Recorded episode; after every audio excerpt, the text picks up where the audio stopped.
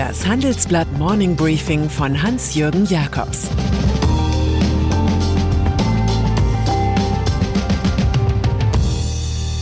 Guten Morgen allerseits. Heute ist Dienstag, der 12. Mai, und das sind heute unsere Themen. Europa mit Erziehungsauftrag für China. Virusgefahr im Weißen Haus. Der Bahn geht das Geld aus. Im Folgenden hören Sie eine kurze werbliche Einspielung. Danach geht es mit dem Morning Briefing weiter. Dieser Podcast wird präsentiert von Ford. Die neuen Finanzierungsangebote von Ford bieten Privat- und Gewerbekunden die Möglichkeit, sorgenfrei durchzustarten. Wer ein Fahrzeug kauft, zahlt seine Raten später. Das Angebot gilt für alle verfügbaren Neuwagen, außer Ford Mustang, bei teilnehmenden Ford-Partnern. Mehr unter Ford.de Der Mensch lebt von seinen Illusionen, der Politiker erst recht. Kanzlerin Angela Merkel zeigt sich da durchaus ambitioniert. Für die Zeit des deutschen EU-Ratsvorsitzes in der zweiten Jahreshälfte will sie das Verhältnis zu China unbedingt verbessern. Noch steht trotz aller Corona-Restriktionen ein geplanter Gipfel aller 27 EU-Granten mit Präsident Xi Jinping in Leipzig im Herbst. Bei dem Projekt, das ein Investitionsabkommen erbringen soll, gibt es inhaltlich mittlerweile jedoch Stress. Die EU-Kommission fordert nicht nur eine stärkere Öffnung chinesischer Märkte, sondern auch, dass Peking die Vorzugsbehandlung für seine vielen Staatsunternehmen beendet. Der Vorstoß ist umso bemerkenswerter, als wir Deutschen selbst gerade dabei sind, große Staatsunternehmen zu schaffen. Brüssel gehe weiter als Donald Trump, urteilen wir in einem Report. Der US-Präsident belasse es bei Themen wie dem erzwungenen Technologietransfer.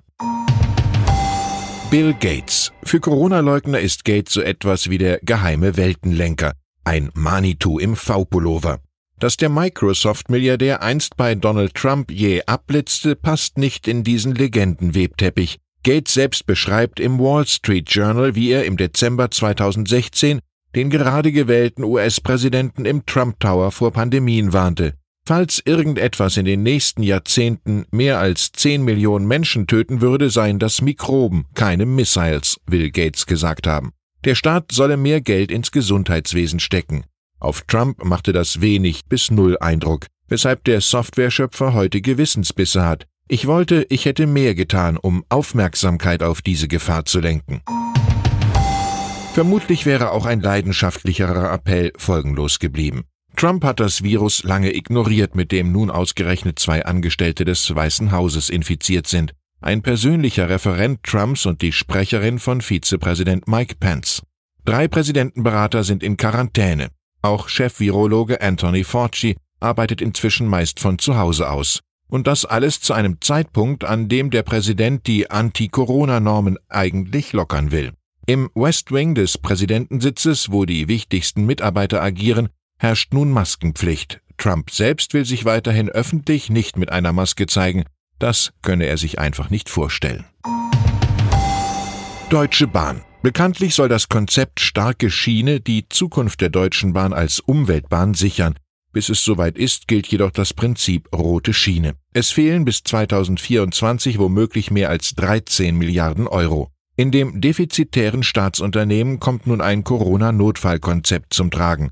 Unsere Titelgeschichte listet den Medikamentenplan auf. Mehr Eigenkapital, Erhöhung der Schuldengrenze von 24 Milliarden Euro, weniger Personal- und Sachkosten, Streichung von bis zu 180 Millionen Euro Boni. Wenn Vorstand und Aufsichtsrat der Bahn am Freitag aufeinandertreffen, sollte sich vorher vielleicht ein erfahrener Motivationscoach um Stimmungsaufhellung bemühen. Man weiß ja seit Wilhelm Busch, die Freude flieht auf allen Wegen, der Ärger kommt uns gern entgegen. Vitor Constantio. Der Abschied aus der Europäischen Zentralbank hat ihn freigemacht. Nun nimmt der einstige Vizepräsident kein Blatt mehr vor den Mund, wie er im Handelsblattgespräch beweist. Das jüngste Urteil des Bundesverfassungsgerichts zur EZB nennt er problematisch. Bei Themen der Geldpolitik müsse der Europäische Gerichtshof das letzte Wort haben. Für 2020 rechne er mit einem Einbruch der europäischen Wirtschaft um 12 Prozent.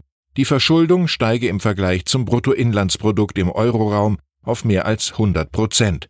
Das sind Zahlen wie in einem Krieg. Und die berühmten Maastricht-Kriterien zur Schuldenbegrenzung sind, wenn man Constantio folgt, nicht mehr als eine Antiquität der Geldpolitik. Der forsche Rat des Experten, Deutschland müsse bereit sein, rote Linien zu überschreiten. Von roten Ampeln haben wir nicht geredet. Rundfunkbeitrag. Alle Welt hatte sich schon mit der Entscheidung der Ministerpräsidenten vor zwei Monaten abgefunden, den Rundfunkbeitrag für ARD, ZDF und Deutschlandradio ab 2021 um 86 Cent auf 18,36 Euro monatlich steigen zu lassen. Alle? Nun, da sind einige CDU-Bundestagsabgeordnete wie Carsten Linnemann, Silvia Breer und Eckhard Rehberg, die ihr Nein in einem Brief an die Länderchefs mit Verweis auf die aktuelle Pandemie erklären. Während in Betrieben und Privathaushalten gespart werden muss, darf der nicht erhöht werden, Gut zu wissen, dass sich Sachsen-Anhalts Rainer Haseloff von der CDU ohnehin bei der 18,36 Euro Abstimmung enthalten hat. Sein Land will nun der Sitz einer neuen ARD-Kulturplattform werden. Ansonsten, genau darüber reden die neuen ARD-Intendanten heute. Und dann ist da noch die einstige SPD-Größe Andrea Nahles, in deren Leben sich die Freundschaft zu Olaf Scholz bewährt. Der Bundesfinanzminister half ihr im August, Präsidentin einer Unterbehörde seines Sprengels zu werden, der Bundesanstalt für Post und Telekommunikation im schönen Bonn. Hier kümmert man sich um die Versorgung altgedienter Postbeamter. Nahles Wohnort in der Eifel ist nur eine Stunde Fahrzeit entfernt. Nach der Melodie des SPD-Klassikers Wann wir schreiten Seit an Seit führt dieser Weg eines politischen Talents direkt in die Frühstücksdirektion.